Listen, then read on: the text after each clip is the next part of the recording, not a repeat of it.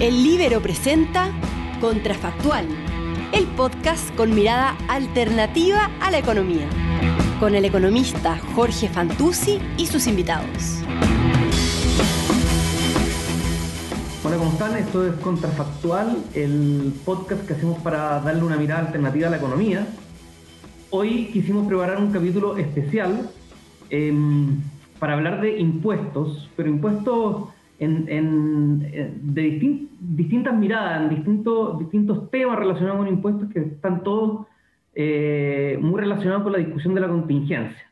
Y para eso trajimos a alguien que, posiblemente el mejor invitado que podríamos haber tenido para, para hablar de esto, eh, Rodrigo Vergara, investigador del CEP, eh, fue mi profesor de Macro 2, donde yo no sé, yo creo Rodrigo tú no te acuerdas, pero profesor mío de Macro 2, así que eso es una credencial muy positiva, digamos y, eh, bueno, ex consejero y ex presidente del, del, Banco Central de Chile. Así que, Rodrigo, muchas gracias por aceptar nuestra invitación. Muchas gracias, Jorge. Un placer estar aquí con, con ustedes. Rodrigo, hay, hay, hay muchos temas eh, relacionados con impuestos que, que, creo que vale la pena tocar en, en este capítulo de Contrafactual. El primero que, que, que me interesa es esto del IVA diferenciado. Eh, ¿por, qué, ¿por, qué, se está proponiendo bajar el IVA a algunos productos?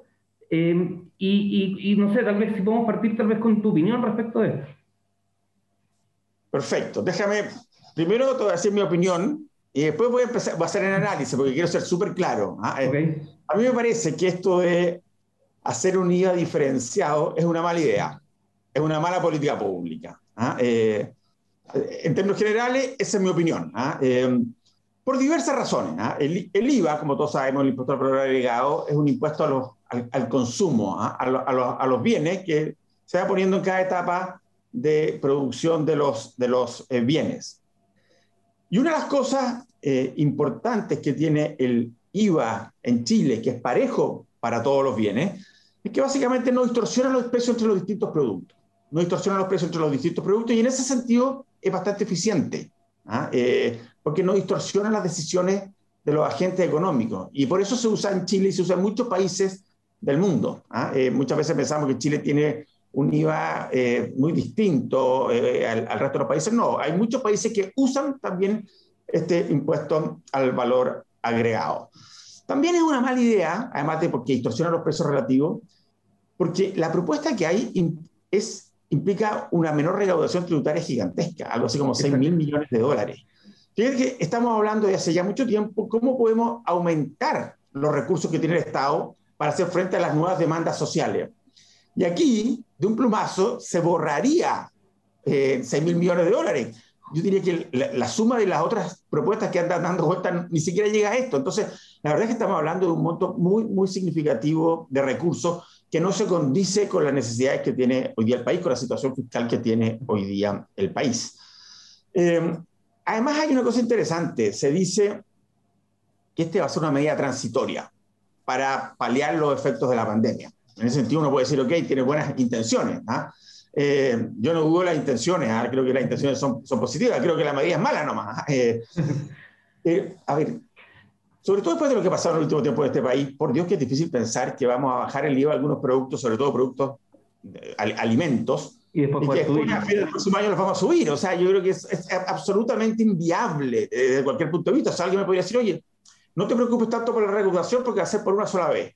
Mi respuesta es, a ver, esto es muy difícil revertirlo. Imagínate, Jorge, simplemente lo siguiente. Se le baja el IVA al PAN, por ejemplo, en 15 puntos porcentuales, de 19 a, a, a 4. ¿ah? Eh, y en diciembre del próximo año hay que subirlo de 4 a 19. O sea, pensemos que podría eventualmente aumentar en 15 puntos porcentuales el precio. ¿Qué parlamentario va a estar dispuesto a aprobar una moción de esa o un proyecto de esa naturaleza? Va a ser muy, muy, muy difícil. O el Ejecutivo. Además que tampoco está, está muy claro, bueno, esas son mis razones fundamentales. Ahora, eh, la gente que propone esto, la verdad es que, de nuevo, tiene buenas intenciones y una de las intenciones es precisamente abaratar a aquellos bienes que son de mayor necesidad. Claro, el argumento es que bajen los precios. ¿no? Los sectores más necesitados, necesitados, en ese sentido, parece como un buen objetivo. ¿ah? Eh, el problema es que no hay ninguna evidencia que algo, algo como eso vaya eh, a, a, suceder. Eh, eh, no hay ninguna evidencia que vaya a, mejorar más ciertos sectores que otros sectores más acomodados. Y además están todos los problemas que mencioné anteriormente. Así que yo creo que, eh, en general es una, no es una buena política pública eh, para los actuales momentos en Chile. Rodrigo, me, me, quiero quedar en esas buenas intenciones, porque obviamente eso es lo que está detrás, ¿no es cierto? Decir, ojalá podamos buscar alguna manera de que bajen los precios de, de estos productos y tú dices, no hay evidencia, pero, pero hay cierta evidencia de, al revés, de, de, caídas discretas, eh, eh, podríamos decir, bajas de eh, la caída de precios cuando se ha hecho estas reducciones del, del IVA en otros países, ¿no es cierto? En otros países. Sí, no, por supuesto. No, no, yo, a ver, yo, claro, yo estoy diciendo, o sea, evidentemente que si se aplica el IVA, lo más probable es que haya una baja de precios. ¿Cuánto va a depender, digamos? Ah, porque en el fondo depende cuánto finalmente se traspase a precio al consumidor y cuánto que márgenes eh, de productores y cosas de esa naturaleza. O sea, no sabemos exactamente cuándo. Lo que yo me refería es que no, tenemos evidencia que eso necesariamente vaya a mejorar aquellos sectores que yo quiero mejorar. Y además reduzco los recursos que tiene el Estado. ¿ah? Eh, se acuerda que no solo en todos los países del mundo, ¿ah? la mayor parte de la redistribución se hace vía el gasto público.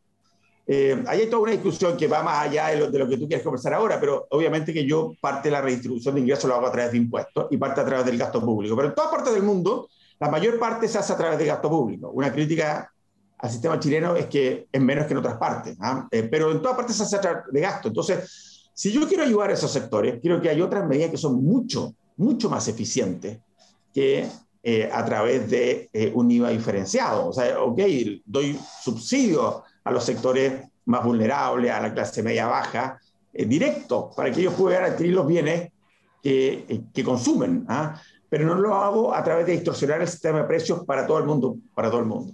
Pero digo, y respecto de nuevo de la conveniencia de, la baja del IVA, los que, los que lo están, del IVA diferenciado, los que lo están proponiendo, entre otros argumentos, están diciendo, bueno, eh, el IVA es regresivo, ¿no es cierto? Un impuesto que afecta a los más pobres. Tal vez podemos explicar un poco de qué, qué es que sea regresivo un impuesto, pero además dicen, o sea, lo, que te quería decir es, eh, cuando yo estaba en la universidad, digamos, eh, hace algunos, algunos años ya, efectivamente era como de, sabiduría popular, digamos, que el IVA efectivamente regresivo, y ahora se está poniendo entredicho. hay, hay, cierta discusión, eh, hay un documento por ahí de la OCDE que, que, discute que efectivamente sea regresivo. No sé si, si tú puedes explicar un poco de qué se trata esto y cuál es, cuál es tu opinión. Déjame, me pediste que explicar un poco qué es, qué es lo que significa regresivo, etcétera. A ver, los impuestos son regresivos cuando los sectores más pobres pagan un porcentaje mayor que los, que los sectores más acomodados. ¿ah? Eh, son proporcionales cuando todos pagan el mismo porcentaje de su ingreso y son eh, eh, progresivos cuando los, más, los sectores más acomodados pagan una mayor proporción que los sectores eh, más eh, vulnerables. Entonces, que el IVA sea regresivo significaría que le cae con más fuerza a los sectores eh, más vulnerables, más pobres, o sectores clase media baja. ¿ah? y el argumento que se usa para esto es que el, IVA al final es un impuesto al consumo y estos sectores básicamente se consumen todo su ingreso, a diferencia de los sectores más acomodados que tienen una parte de ahorro. Yo creo que hay un argumento que es válido en ese sentido. ¿ah? Lo que dice la evidencia empírica, no obstante, es que la supuesta regresividad es bastante menos de lo que se eh, supone teóricamente. ¿ah? Eh, o sea, hay muchas dudas respecto a si efectivamente es tan regresivo el IVA como se plantea. ¿okay? Eh, así que la evidencia muestra que es o proporcional o marginalmente regresivo. Y dado eso, uno perfectamente podría decir, ok, si yo quiero, de nuevo, ayudar a esos sectores, hay otras formas mucho más eficientes de hacerlo. La política social, digamos. Política social, exactamente. Oye, o con subsidio específico, por ejemplo, a vivienda o cosas de esa naturaleza. ¿ah? Em, pero, pero no a través de una medida que afecta eh, los precios relativos para todo el mundo, digamos, no solamente para los sectores que yo quiero em, ayudar en forma más específica. Oye, y Pasando entonces de, este tema del, del IVA diferenciado justamente de, de, la política social, eh, quería saltarme a otro tema de impuestos que es el del impuesto a los súper ricos. ¿No es cierto? Em, quiero partir preguntándote si, no, no, sé si son tus zapatos o no, si, si te vas a tener que poner zapatos de otro, pero ¿cuáles son los argumentos a favor que, que tendría un, impuesto a los súper ricos? Déjame, eh, eh, es bien interesante la discusión del impuesto a los súper ricos, eh, Jorge, porque es una discusión que está presente no solo en Chile, básicamente en todo el mundo. ¿ah? de hecho, em, la parte con más fuerza economistas de la academia, eh, principalmente en Estados Unidos, ¿ah? eh, economistas franceses, pero que enseñan en la Universidad de Berkeley, Saez eh, y Sugman, y también Piketty, ¿ah? pero también, y después se extiende ampliamente. Ah, la, verdad es que el impuesto a los súper ricos, yo voy a decir después porque yo creo que tiene ciertos problemas, digamos, pero es, una discusión que tiene mérito. O sea, yo no, desde el punto de vista conceptual, tiene mérito y hay razones por las cuales se propone. Y básicamente la principal razón por la cual estos economistas proponen un impuesto a los super ricos, una razón bien, bien específica, eh, ellos básicamente constatan dos cosas. La primera es que la distribución del ingreso en el mundo ha ido empeorando en los últimos 30, 40 años. ¿okay? Hubo un mejoramiento muy importante eh, en la primera, digamos, pasado un poco en la primera mitad del siglo pasado y después hasta los años 70 aproximadamente, y después empezó a empeorar la distribución del ingreso. ¿ah? Entonces dice, bueno, tenemos un problema de empeoramiento de la distribución del ingreso que de alguna forma tenemos que atacarlo. La segunda razón es que muestran que en muchos casos, en, en, en, muchos países, em, los segmentos más altos de ingresos, o sea, las personas que ganan más plata, los súper ricos, ¿ah? eh, pagan menos impuestos que lo que les correspondería según estatuto, estatutariamente. ¿okay? Eh, de alguna forma muestran que la tasa en el margen, la tasa media en el margen baja algo, o sea que el, el, porcentaje, el 0,01%, paga algo menos que el que viene inmediatamente anterior. Entonces dicen, bueno, ok, lo que tenemos que hacer es grabarlo de alguna forma. ¿Ok? Grabarlo, poner un impuesto de alguna forma. En el fondo, buscar alguna forma de dejarlo igual el que está justo antes que ellos en la fila de la distribución. Correctamente, que paguen su, su, porcentaje eh, correcto, o sea, de, acuerdo a, las reglas que existen de, de, impuestos. No, a, no, es que lo atribuyan a evasión tributaria, sino que a ciertas características del sistema tributario que permite que a ese nivel eh, se pueda pagar menos, menos impuestos. Ciertas exenciones, por ejemplo. Yo he trabajado harto el tema de las exenciones y por eso, digamos, una de las razones por las cuales creo que hay que eliminarlas precisamente porque de repente producen beneficios indebidos en distintos sectores, etc.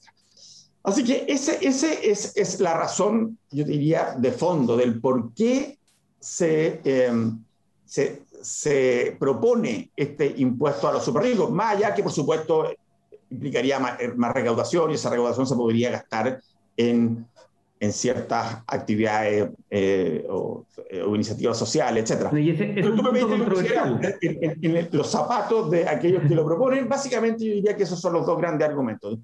Eh, empeoramiento de la distribución del ingreso y constatación empírica de que a niveles muy, muy altos, estamos hablando de niveles muy altos, eh, pues, hay un pago de impuestos menor a lo que correspondería estatutariamente. Y de hecho, esto toma mucha fuerza en la elección norteamericana eh, y, dos precandidatos presidenciales eh, demócratas, Elizabeth Warren y, Bernie Sanders, lo tienen dentro de su programa. ¿ah? Eh, Biden, que finalmente ganó, no lo tiene dentro de su programa, ¿ah? así que no, no, va a ser fácil que una cosa como esta prospere.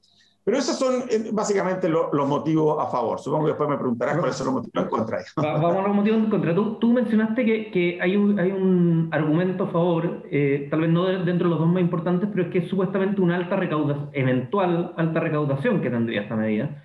Y eso es bastante controversial, ¿no es cierto? Eh, dentro de, la, de, las razones por las que no es tan recomendable, se dice, bueno, esto no es más que una expectativa y al final la recaudación no es tan alta. Efectivamente, ¿ah? efectivamente esto es, así. Mira, para, para, explicar las razones por las cuales el impuesto a los super ricos existe en muy, muy pocos países, eh, quizás uno puede partir con, con, cierta evidencia. Y la evidencia eh, quizás más contundente es la siguiente, o la pregunta más importante es la siguiente. ¿Por qué gran parte de los países de la OCDE, de los países ricos, que tenían este impuesto, que lo tuvieron en los 50, los 60, los 70, los 80 algunos, ¿por qué lo eliminaron? ¿Por qué la mayor parte de los países lo eliminaron? ¿Por qué Francia no lo tiene? ¿Por qué Italia no lo tiene? ¿Por qué Alemania no lo tiene? ¿Por qué, hay la, ¿Por qué Suecia no lo tiene? Ah, Dinamarca no lo tiene. La mayor parte de los países europeos, países con fuerte rol del Estado, socialdemócrata, eh, eh, yo diría bastante de izquierda, si quieren, en muchos casos. ¿ah? Eh, ¿Por qué no lo tienen? Pero no solo no lo tienen, lo tuvieron y lo eliminaron. Hay algunos países, muy pocos países que todavía lo tienen, Suiza, Noruega y España tiene un impuesto super ricos, pero es por, por, por, región, o sea, por autonomía, como llaman allá, ¿cierto? pero hay autonomías que tienen cero. O sea, la verdad que, es que, es que es bastante marginal. Y la principal razón por la cual no lo tienen es porque es muy ineficiente, no recauda. Eh, hay, como tú decías, una expectativa de recaudación. De hecho, a mí me sorprende mucho, lo he dicho públicamente, en el proyecto que se discute en el caso de Chile hay una expectativa de recaudación gigantesca. Gigantesca, o sea, tan gigantesca que sería mucho más alta que incluso los casos más exitosos que ha habido en la historia de otros países. ¿ah? como en 5 mil millones y ahora ya han ido reduciendo y va como en 3 mil, entiendo, ¿no? Ya, no he visto la última cifra, pero la verdad es que las primeras eran una cosa que uno decía, oye, la verdad es que si se recauda esto, somos récord mundial, pero por todos lados. no solo de ahora, sino que histórico, ¿ah? porque, porque la verdad es que eh, eh, las recaudaciones que tenía, que, que, tenía este, este impuesto en los países, cuando lo tenían, en estos países, estamos hablando de países de la OCDE, países europeos, nórdicos, muchos de ellos, era una cosa muy, muy marginal. Para, ¿ah? para que sea ineficiente, una cara de la moneda es que recaude poco, pero otra cara de la moneda, y esto me imagino que también debe haber evidencia en estos países en que está retirada, es que sea costoso de administrarlo. De, Son, son, tres cosas. Lo, primero es eso, digamos, una constatación práctica que, que, recauda muy poco. Las otras dos cosas obviamente están relacionadas. Lo, lo segundo, lo que tú mencionas, la administración de este impuesto es tremendamente difícil, porque es muy difícil calcular la riqueza. ¿Qué, cómo calcula la riqueza? Hay alguna que es fácil porque tiene precio mercado, pero otra es mucho más difícil porque no tiene, no tiene precio mercado. ¿okay? Eh, la mayor parte, de hecho, de, los impuestos se recaudan sobre flujos, sobre ingresos. El impuesto de ingresos sobre ingresos, no sobre stock. También hay, ojo, también hay impuestos sobre stock, pero son más fáciles. Por ejemplo, las contribuciones, sobre el valor de la propiedad, ¿cierto? Pero el valor de la propiedad es bastante más fácil de determinar que la riqueza en términos generales. ¿ah? ¿Cómo lo calculo? La, la, o sea, cosa intangible, ¿ah? em, arte, etcétera. O sea, es muy difícil calcular, eh, por lo tanto requiere enormes eh, esfuerzos de impuestos internos. Eh, y, y, finalmente se traduce lo que dijimos al principio, recauda menos. ¿ah? y también pasa lo siguiente, este tipo de impuestos son los típicos impuestos que se traduce en que los capitales o que las riquezas se vayan. ¿ah? todos sabemos que los capitales son móviles, pero particularmente o sea, el capital físico por definición no hay, y por eso las contribuciones funcionan, porque la, casa no se puede ir, digamos. Pero los restos de los capitales se van, se mueven a otros países, a otras jurisdicciones. Entonces, también, digamos, eso hace que sea complicado. Sea complicado porque se van, entonces se recauda menos, pero también sea complicado porque al irse el capital... Tiene un efecto económico. tiene un efecto económico sobre, sobre el país, un, efecto de menor inversión, de menor crecimiento, de menor empleo. Ah, y esa es la razón por la cual eh, eh, gran, gran parte de los, de los países que lo tuvieron lo eliminaron y hoy día quedan muy, muy pocos ejemplos con esto. Sí, es bien interesante, pero incluso, como te decía, estos académicos, que son académicos muy respetados, que, que lo proponen, reconocen este efecto, por ejemplo, este efecto de, de, de, los flujos de capital, de las salidas de capital. Entonces, la propuesta que hacen es que todos los países lo hagan, de manera que nadie pueda evitarlo. ¿ah? Y más aún, alguno de hecho, alguna vez ha dicho, el que debiera liderar esto es Estados Unidos, como es la economía más, grande, la economía que tiene, digamos, mucha fuerza sobre el resto del sistema, porque, porque es la más grande, porque tiene el mercado de capital más fuerte, ellos lo impongan y de alguna forma se lo impongan al resto y que todos lo tengan. ¿ah? Eh, bueno, si, si, tenemos un mundo donde todos lo tienen, podríamos estar hablando de algo distinto. Por eso, por ahora es una, acordó, algo parece que acordaron los ministros de Hacienda del, del G7 la semana pasada, ¿no? No, pero eso, es, el impuesto corporativo. ¿ah? Eh, eh, eh, acordaron un impuesto corporativo mínimo, digamos, ¿ah? de manera de, de, de evitar los paraísos fiscales. ¿ah? Pero eso, estamos hablando de impuesto corporativo, que no, no, es este impuesto. ¿ah? No, pero me refería a la lógica de, de que lo hagan en un acuerdo entre países. Seguiría, seguiría, seguiría, efectivamente esa lógica. ¿ah? Em, así que, no sé, en un futuro uno podría tener una cosa de esa naturaleza.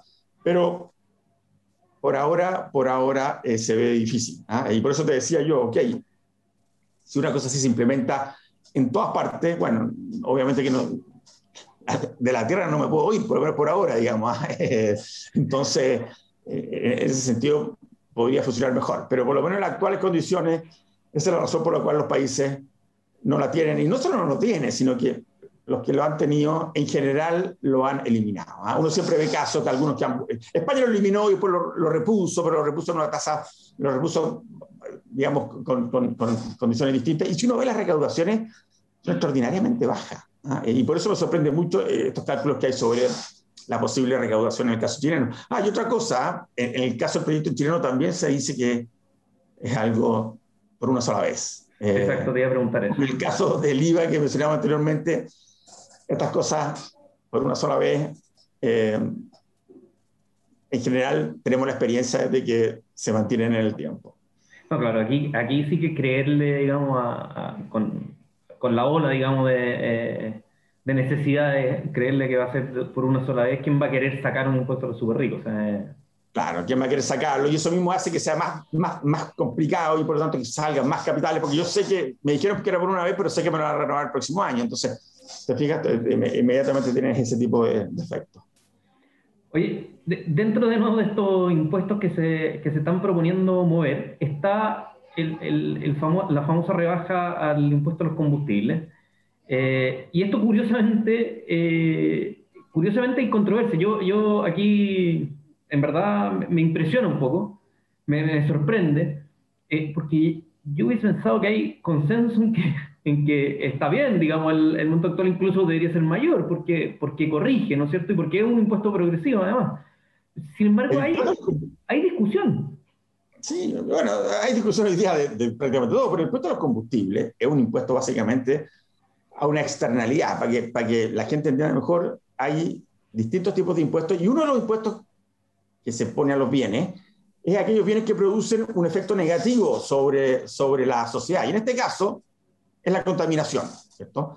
Eh, se llaman los impuestos a los males. Mucha gente habla de los impuestos a los males. Ah, entonces, pues, existe el, impuesto, por ejemplo, al, al tabaco, al alcohol, etc.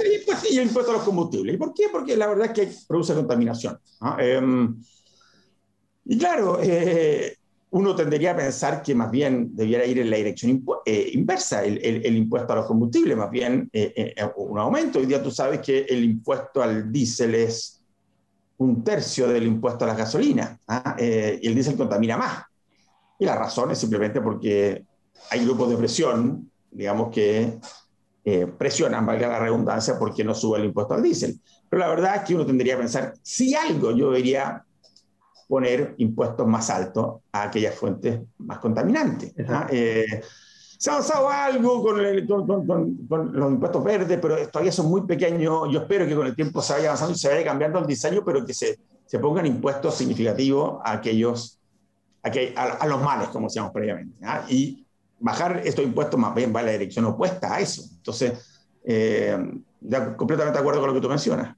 Oye, de los que se quieren subir, bueno, hay, cierta controversia si es que se quiere subir o no. Está, está el famoso impuesto a la minería, eh, royal, conocido como royalty minero, ¿no es cierto? El nuevo royalty minero.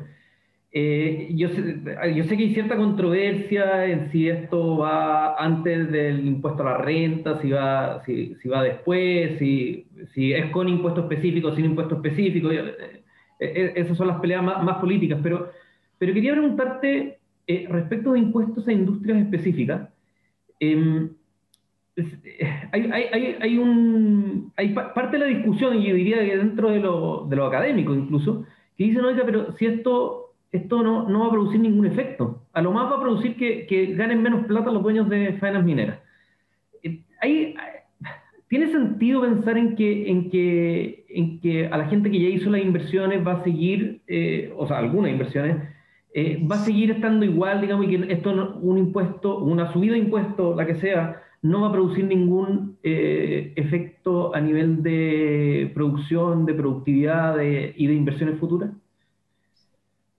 te, voy a hacer primero un, punto conceptual, dado que estamos hablando de economía en general, y después me voy a referir al, royalty y al, impuesto específico a la minería aquí en Chile.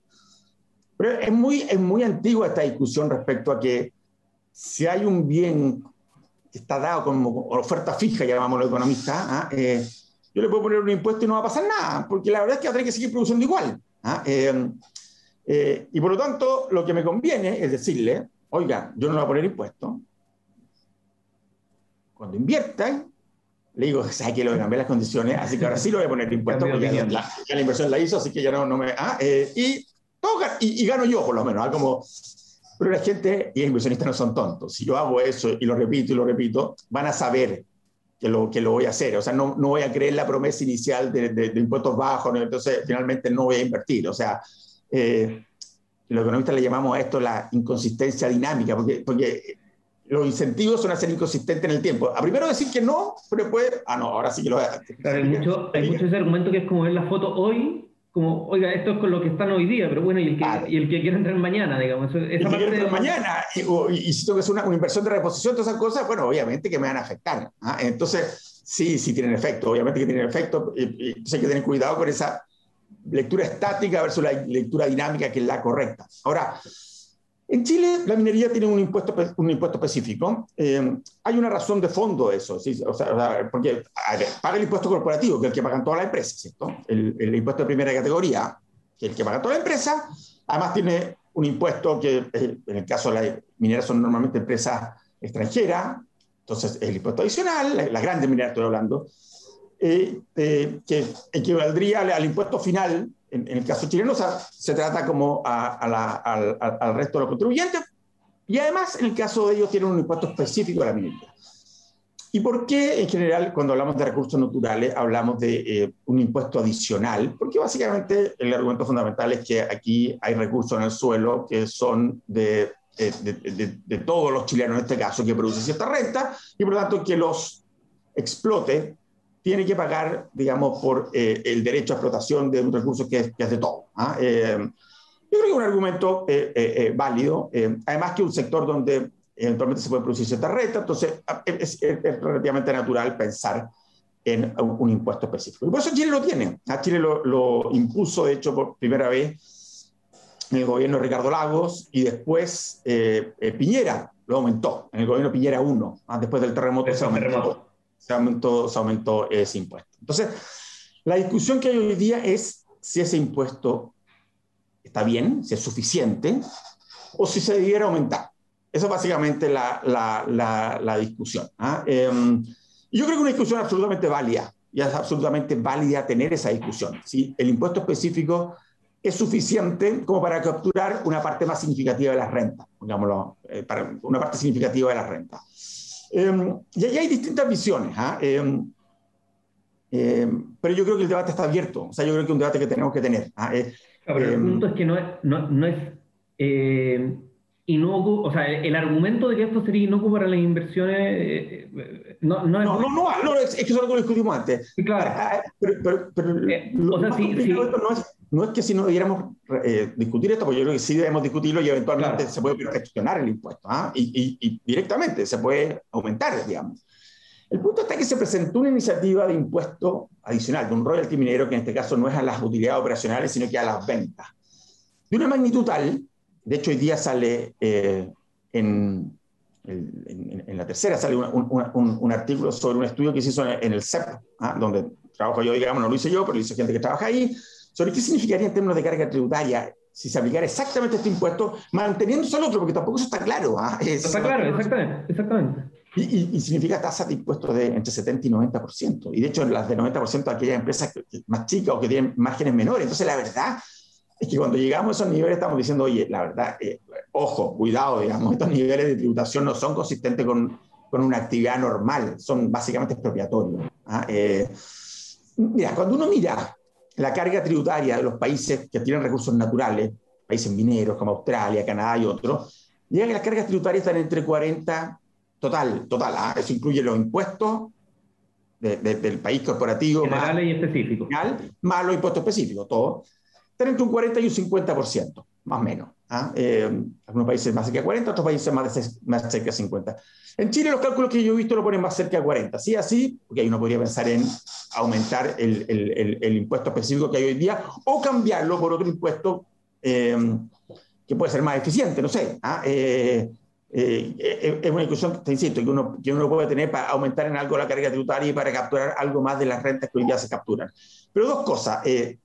decir que la carga en el caso de Chile es extraordinariamente baja, como alguna gente dice, es falso. Es, está dentro de los rangos que tienen en general los países mineros. por otra parte, sostener que el, proyecto actual es un proyecto que nos lleva esa, a, a, carga más alta, más parecida que los países que tienen más, más eh, tributación en este sentido, también es falso, porque, porque nos lleva mucho más arriba, que eso nos lleva a hacer una especie de récord en esta, cosa que evidentemente va a tener efectos eh, importantes. Y por último, yo creo que lo que se puede decir es que sí se puede reestudiar esto de manera de elevar en una, algo razonable la carga, de manera de no sé, irnos a el promedio de los países que, están que tienen este, este, este, tipo de recursos naturales, eh, a una cosa razonable que no signifique que en el mediano y largo plazo tengamos una, una, no sé, una desinversión o una menor inversión significativa en un sector que es tan importante para la actividad económica. Claro, no, no, no ser ingenuo en la, en, la, en la, discusión del proyecto.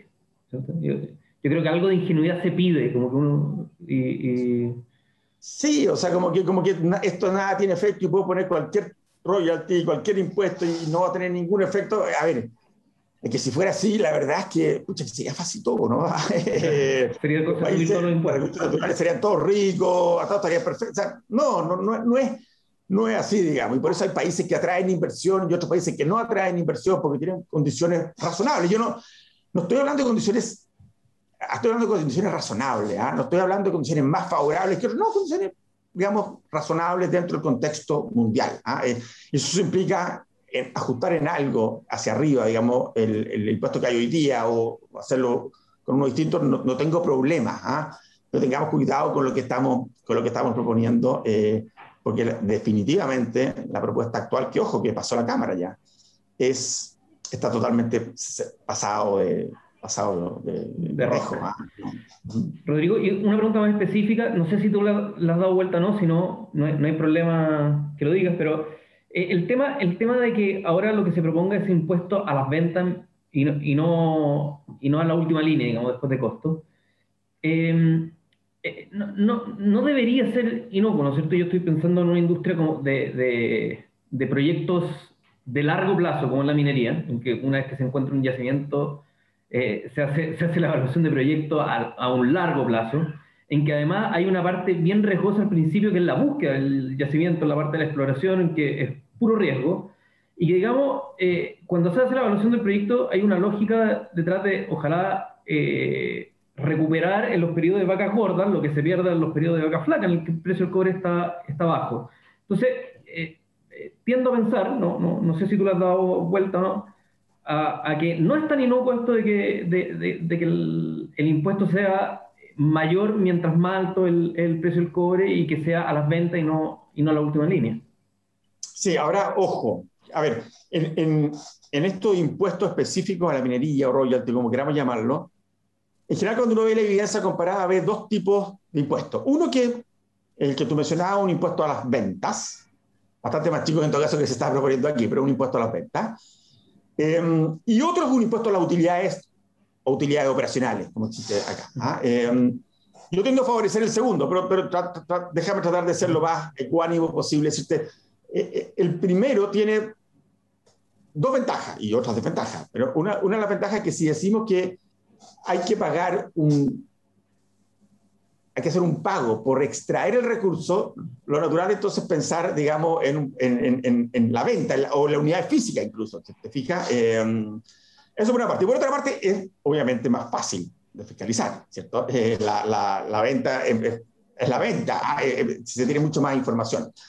El problema de, de, de, de eso, de, los impuestos a la venta, sobre todo en estos, en estos negocios, digamos, es que te castiga mucho más aquellas empresas que, que, que son, digamos, eh, eficientes. son más chicas, que tienen menos escala y, y, eh, y, por lo tanto un impuesto a la venta le puede pegar a la vena o, muy fuerte, digamos, a la utilidad final y finalmente terminar pagando una, un impuesto muy grande sobre las, las utilidades. ¿okay? Eh, y puede, por, por, ejemplo, terminar favoreciendo entonces a empresas más grandes, que claro, sus ventas son mayores y en ese sentido pagan más, pero como porcentaje de sus utilidades, finalmente el impuesto puede ser, puede ser menor. Eh, así que eso, es una razón. Ahora, ojo, a ¿ah? que en ambos impuestos, eh, un aumento del precio implica una mayor tasa de impuestos. De hecho, en el sistema que hoy día tenemos en Chile, eh, el, el, que depende de los márgenes operacionales, la tasa de impuestos depende del margen operacional y el margen operacional depende del precio.